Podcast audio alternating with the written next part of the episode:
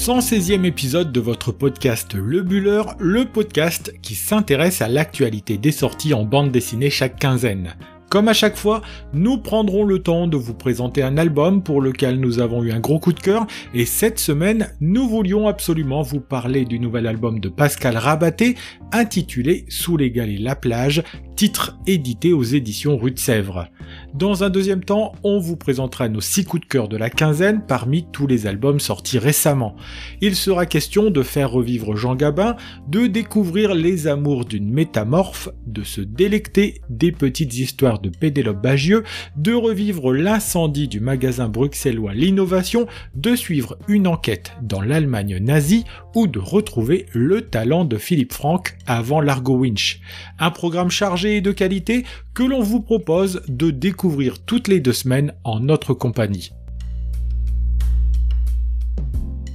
Après Enrico Marini il y a deux semaines, c'est un autre très grand auteur de la bande dessinée européenne qui est à l'honneur dans notre podcast en la personne de Pascal Rabaté. Celui qui met toujours beaucoup de poésie dans son dessin et ses histoires nous revient avec un album au titre référencé puisque celui-ci s'intitule Sous les galets, la plage. Si l'atmosphère qui se dégage de cet album se veut léger pour une bande d'adolescents libres pour quelques jours, c'est la critique sociale et la lutte des classes qui s'invitent jusque dans le titre. C'est aux éditions Rue de Sèvres que nous devons cette nouvelle livraison d'un auteur qui continue de nous surprendre avec des histoires passionnantes qui retiennent toute l'attention du lecteur tant il sait allier l'art de la narration et celui du dessin. Dans son nouvel album, c'est encore le cas, puisque Pascal Rabaté sait surprendre en éloignant son récit de ce que l'on pourrait attendre, une histoire d'initiation pour une bande de jeunes adolescents livrés à elles-mêmes alors que les parents sont en vacances. C'est comme cela que le récit commence, nous sommes en 1962 dans la petite commune de Kertudi située en bord de mer. Albert est un jeune homme de 18 ans, issu d'une bonne famille, il vous voit d'ailleurs son père, promis à un brillant avenir puisqu'il est prévu qu'il entre à Saint-Cyr à la rentrée, objectif pour lui, devenir officier comme papa. Toute sa famille est partie en vacances et il est autorisé à rester à Kertudi, c'est donc quelques jours de liberté qui se présentent à lui. La période s'annonce sous les meilleurs auspices, d'autant qu'il est rejoint rapidement par ses deux meilleurs copains, Francis et Édouard, avec qui ils vont descendre quelques bonnes bouteilles de vin de la réserve de papa. Les trois font partie de la bourgeoisie locale et les trois décident le premier soir de se rendre sur la plage afin d'y terminer les bouteilles d'alcool et de prendre un bain de minuit. C'est alors qu'arrive, sortie de l'obscurité, la mystérieuse Odette, jeune femme à la beauté troublante, qui n'hésite pas à se mettre nue devant le trio, dont on sent toute la gaucherie et l'inexpérience avec les femmes. Tel un songe, Odette disparaît aussi vite qu'elle est apparue, et les trois jeunes hommes n'ont dès lors qu'un objectif, retrouver celle qui a fait battre leur cœur le temps d'une baignade. Les ennuis commencent dès lors puisque celle qu'ils voient comme une potentielle petite amie est en réalité totalement différente de ce qu'ils imaginent. Odette fait partie d'un petit gang de voleurs qui écument les riches maisons de cette petite ville de bord de mer, profitant de l'absence de leur propriétaire fortuné. Profitant aussi de l'ascendant qu'elle devine sur les trois jeunes hommes, elle va en faire les complices bien malgré eux de ces larcins nocturnes. Enfant de la DAS, recueilli par un oncle bienfaiteur qui est voleur certes, mais qui a des principes de justice sociale, elle est d'un milieu totalement différent d'un Albert qui s'est amouraché d'elle. Cet été 1962 marquera un tournant pour le jeune homme comme pour la belle Odette, qui n'est pas totalement insensible au charme de celui qui est prêt à tout abandonner pour rester avec sa belle fiancée. Entre découverte de l'amour charnel, remise en question des choix imposés par l'univers familial et plongé dans un milieu à l'opposé de ce qu'il est, c'est l'heure pour Albert de s'écarter du chemin qui est tracé devant lui. Avec cette nouvelle bande dessinée, Pascal Rabaté nous parle ici de déterminisme social et des rencontres que l'on peut faire dans la vie qui peuvent nous faire varier de la voie qui nous était toute tracée. Que l'on fasse partie de la bourgeoisie ou que l'on soit pauvre, un destin nous attend, bien souvent en adéquation avec le milieu dans lequel on a grandi. Oui, mais voilà, le sel de la vie chez Rabaté, ce sont les rencontres, et celle qu'Albert va faire avec la belle et troublante Odette va changer à tout jamais son existence en cet été 62. Du haut de ses 18 ans,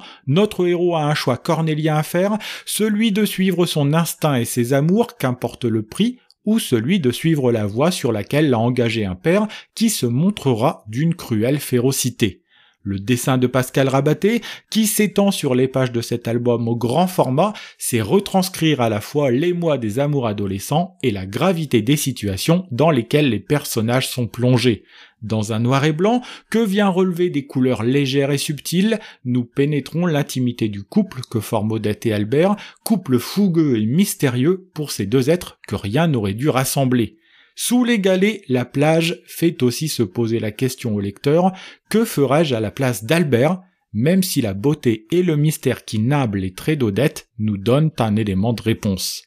Durant les 144 pages que dure cette histoire, on tremble, on aime, on rit, on pleure, en compagnie de notre couple, bref, on vit, comme souvent dans les albums de Pascal Rabaté. Inutile de vous dire que nous avons eu un gros coup de cœur pour ce très bel album qui est sous les galets La plage, un titre à la fraîcheur bouleversante que l'on vous recommande plus que chaudement.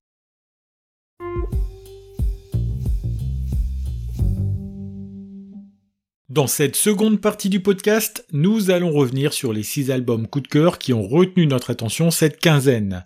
Dans la très bonne collection 9,5 des éditions Glénat, celle qui parle de cinéma en bande dessinée, c'est Jean Gabin qui est la nouvelle vedette mise en avant par cette collection que dirige Noël Simsolo. C'est d'ailleurs lui qui signe le scénario de ce nouvel album, qui s'intéresse à l'un des monstres sacrés du cinéma français, après un titre récent consacré à Alfred Hitchcock et un précédent que l'on avait présenté ici même dédié à Jane Mansfield. C'est un Jean Gabin vieillissant que l'on suit ici et qui profite de quelques rencontres pour revenir sur les grandes étapes de sa vie, retracées ici par un sim solo dont on imagine bien toute la difficulté qu'il a rencontrée pour faire tenir tout ça en 216 pages. On regrette d'ailleurs un peu que l'album ne fasse pas le double au niveau de la pagination, tant c'est parfois frustrant de passer d'une époque à l'autre, d'un succès à un autre, sans prendre le temps de suivre cette icône du cinéma français du siècle dernier. Nos pas suivent ceux de Jean Gabin, que ce soit sur les plateaux de tournage ou encore dans la ferme qu'il s'était acheté, lui qui se rêvait paysan et qui a été rejeté par ce milieu c'est l'une de ces rares déceptions, car pour le reste, on voit un acteur et un homme qui a connu le succès au box-office comme il connaîtra le succès avec les femmes. Il faut dire qu'avec son physique qui en imposait et ses jolis yeux d'un bleu profond, Jean Gabin, c'était ce que l'on appelait une gueule dans le monde du septième art, même si l'homme était plus subtil qu'il n'y paraît. Ici, c'est Vincenzo Bizzari qui dessine le personnage dans son environnement et celui-ci n'a pas tenté de rechercher le réalisme à tout prix en représentant les personnages tels qu'ils étaient, mais il a essayé de nous dépeindre une époque dans laquelle apparaissent de nombreux noms qui nous sont connus. Le code couleur qu'il met en avant pour signifier les allers et retours dans la chronologie font que l'on s'y repère très bien et que l'on prend un grand plaisir à se replonger dans l'œuvre de ce monstre sacré du cinéma. De la belle équipe, en passant par Pépé le Moco, Les Vieux de la Vieille, La Bête Humaine ou encore La Traversée de Paris, on revisite avec grand intérêt l'œuvre de Jean Gabin dans cette biographie que l'on recommandera aux fans de 7e comme de 9e art. Avez-vous déjà fait la connaissance d'une métamorphe dans votre vie? Tout comme moi, je ne pense pas, car sinon, vous ne seriez peut-être plus forcément là pour écouter cette chronique du podcast. Une métamorphe est une créature capable de changer d'apparence et de se glisser ainsi aux côtés des humains pour vivre au quotidien dans leur entourage. Dans 47 cordes, Ambroise va croiser la route d'une métamorphe qui va tomber amoureuse de ce garçon solitaire et mystérieux qui semble cacher un grand secret qui se dévoile doucement au lecteur au fil des pages. Cet album singulier, on le doit au talentueux Timothée Le Boucher, lui qui nous avait scotché avec son sublime Ces jours qui disparaissent et qui nous revient ici avec un projet fleuve à la hauteur de son talent. Dans 47 cordes, récit qui se déploie en deux volumes malgré un premier tome épais qui fait 388 pages, il nous raconte comment va évoluer cette histoire d'amour entre cette métamorphe et le personnage d'Ambroise. Comme nous le disions, Ambroise est beau, il est jeune, c'est un harpiste qui vient d'intégrer un nouvel orchestre et accessoirement, il vit chez sa sœur avec qui il entretient enfin une relation apaisée. Mais le beau jeune homme semble très peu enclin à vouloir faire rentrer quelqu'un dans sa vie, c'est ce que va remarquer la métamorphe qui va alors devoir emprunter plusieurs apparences pour pouvoir s'approcher le plus possible de l'objet de son désir. Si elle va prendre dans un premier temps l'apparence de séduisante jeune femme pour essayer de l'attirer, c'est finalement à travers les traits de Thomas, camarade rencontré à la salle d'escalade, qu'elle va établir le contact. C'est ce dernier qui va le mettre en relation avec la cantatrice Francesca Forabosco, autre personnalité inventée par la métamorphe, dont la relation qui va se nouer entre les deux va être des plus ambiguës. Thriller psychologique passionnant, de la première à la dernière page, il permet de découvrir par petites touches le personnage énigmatique d'Ambroise à travers les défis que va lui imposer la métamorphe qui s'est amourachée de lui. Le dessin est redoutable d'efficacité, il se veut net, rythmé, au découpage façon manga parfois, autre passion du jeune Ambroise dans cet opus. Au final, 47 cordes fait partie de ces albums passionnants de ce mois de novembre, un titre à retrouver chez Glénat dans la collection Millefeuille. Les Strates est aussi l'un des albums les plus attendus de ce mois de novembre, tant Pénélope Bagieux, au scénario et au dessin de ce titre, est l'une des personnalités du 9e art les plus en vue du moment. Après son Sacré Sorcière, réinterprétation personnelle d'une œuvre de Roald Dahl, que l'on vous a présenté dans notre 29e épisode, elle nous revient avec un projet beaucoup plus intimiste. Dans un noir et blanc, où transparaît son style si particulier qui fait sa signature, elle nous livre des tranches de vie dont certaines sont comiques et d'autres bien plus graves. C'est aussi pour elle l'occasion de renouer avec ses premières amours, elle qui a démarré en parlant de son quotidien avec humour et légèreté dans un blog qui a abouti à la publication de son premier album en bande dessinée. Avec les strates, on sent que Pénélope Bagieux a acquis en maturité, même si elle essaye d'y garder un ton léger et décalé, bien que certaines histoires abordent des sujets sensibles.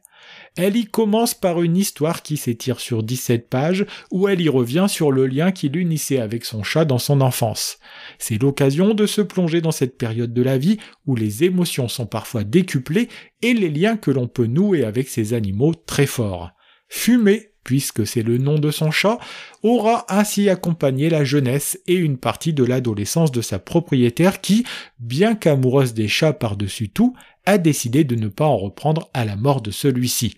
À l'aube de ses 40 ans, l'autrice française, gagnante du prix Eisner en 2019, se met à nu et nous raconte aussi des histoires un peu moins joyeuses, que ce soit la disparition de sa grand-mère ou encore les récits qui montrent des jeunes garçons qui se montrent plus que pressants avec elle. Même si les histoires qu'elle raconte se retrouvent à des périodes différentes de sa vie, sont très homogènes et le fait qu'elle se dessine en personnage central donne une unité à cet album que l'on a pris beaucoup de plaisir à parcourir. Après avoir parlé des autres femmes dans ses ouvrages précédents, comme ce fut le cas pour sa série Culottée, Pénélope Bagieux écrit sur quelqu'un qu'elle connaît bien et nous livre des histoires très intimes. Publié comme toujours chez Gallimard, L'Estrate est un album très intéressant, à plus forte raison pour celles et ceux qui ont de l'admiration pour Pénélope Bagieux, comme c'est notre cas. En plus d'être passionnant, L'Estrate est aussi un bel objet, puisque l'album est au format souple avec un élastique pour le refermer, à la manière d'un cahier de dessin. Avec l'été de cristal, le scénariste Pierre Boisserie et le dessinateur François Varzala s'attaquent à la trilogie berlinoise, l'une des œuvres majeures de l'écrivain Philippe Kerr. C'est dans l'Allemagne des années 30-40 que l'écrivain écossais avait décidé d'entraîner ses lecteurs en compagnie de Bernard Gunther, détective privé naviguant toujours entre deux eaux. Ce premier tome, d'une série qui en comportera trois comme le suggère son titre, nous entraîne en 1936 dans un Berlin qui s'apprête à recevoir le monde entier à l'occasion des Jeux olympiques. Si l'on fait disparaître des murs toutes les traces de l'antisémitisme que le régime nazi a su imposer à toute la nation, de son côté, notre héros travaille justement sur les disparitions suspectes de personnes juives dans la capitale allemande. Son quotidien s'en trouve bouleversé le jour où il est demandé par un certain Hermann Six, dont la fille vient d'être retrouvée morte en compagnie de son mari, brûlés tous les deux dans leur maison en étant le plus discret possible, car en même temps que le meurtre, le coffre-fort de la résidence a été forcé et des documents ainsi que des diamants ont été volés, Gunther va devoir faire la lumière sur cette tuerie et retrouver le coupable. Pour lui, qui n'a aucune amitié pour le national-socialisme, dur d'enquêter dans un Berlin où critiquer le régime nazi est susceptible de vous envoyer en camp de concentration de fausses pistes en double jeu, on va suivre notre détective privé qui avance à l'aveugle dans cette histoire et doit faire le coup de poing à l'occasion pour recueillir des informations. C'est passionnant de bout en bout et ce premier tome installe parfaitement le décor en sachant mixer avec intelligence la grande et la petite histoire dans ce Berlin engoncé du milieu des années 30 dans un style ligne claire aux traits épais, un rien rétro, qui apporte beaucoup de charme à l'histoire, François Varzala met en dessin le roman de Philippe Kerr auquel Pierre Boisserie a su donner du rythme. En 130 pages, nous voilà plongés dans une intrigue rondement bien menée pour laquelle on a les réponses à nos questions à la fin de l'ouvrage, même si d'autres restent encore en suspension. Nous avons hâte de découvrir la seconde partie de cette trilogie berlinoise, belle série à retrouver aux éditions Les Arènes BD. C'est en Belgique que nous entraîne l'album suivant baptisé Innovation 67 en référence au lieu et à l'année dans lesquels vont se dérouler l'action. Si l'on ne peut pas parler de suite au sens propre du terme, l'histoire s'inscrit dans un arc narratif qui vise à raconter l'histoire de la Belgique en mettant en scène des personnages de fiction, dont la belle Kathleen, devenue journaliste dans l'épisode qui nous intéresse. L'histoire démarre par une mystérieuse voiture qui passe en trombe devant les policiers pour finir par s'incruster dans un arbre et exploser quelques kilomètres plus loin au terme d'une course-poursuite haletante. Cet incident a-t-il un lien avec le drame qui va se jouer quelque temps plus tard dans le grand magasin L'innovation du centre de Bruxelles? Le mystère reste entier et ce sera au lecteur de se faire son avis. Toujours est-il que cet ouvrage nous parle d'un drame bien réel, l'incendie qui va embraser l'intégralité du magasin bruxellois imaginé par l'architecte Victor Horta au début du XXe siècle. Après avoir installé la scène et les personnages, l'album tourne autour de cette catastrophe qui se jouera le 22 mai 1967, période où la guerre du Vietnam est au centre des tensions pour un magasin qui propose une quinzaine commerciale mettant en avant les États-Unis il va falloir moins d'une heure pour que le commerce s'embrasse totalement, que la grande verrière se brise avant que le bâtiment ne cède dans sa totalité durant le sinistre. L'album ne fait pas l'impasse sur le drame que connut la Belgique ce jour-là, drame qui vit de nombreux clients du magasin se jeter dans le vide pour échapper aux flammes. Bien entendu, les personnages de l'histoire se retrouvent au centre de cette action, à commencer par Kathleen et son amie Monique, qui s'étaient retrouvées quelques semaines auparavant aux Galeries Lafayette de Paris. C'est encore avec beaucoup de sérieux dans la documentation et d'astuces dans la façon de construire son histoire que Patrick Weber déploie ce récit passionnant tout au long des 54 pages. On retrouve aussi le dessin style ligne claire de Baudouin Deville qui nous plonge dans un Bruxelles plus vrai que nature et fourmillant de détails. L'atmosphère de l'époque y est parfaitement retranscrite et une fois encore, c'est un morceau de l'histoire de la Belgique que l'on voit se déployer devant notre regard conquis dans ce nouveau titre à retrouver une fois de plus aux éditions en Spache.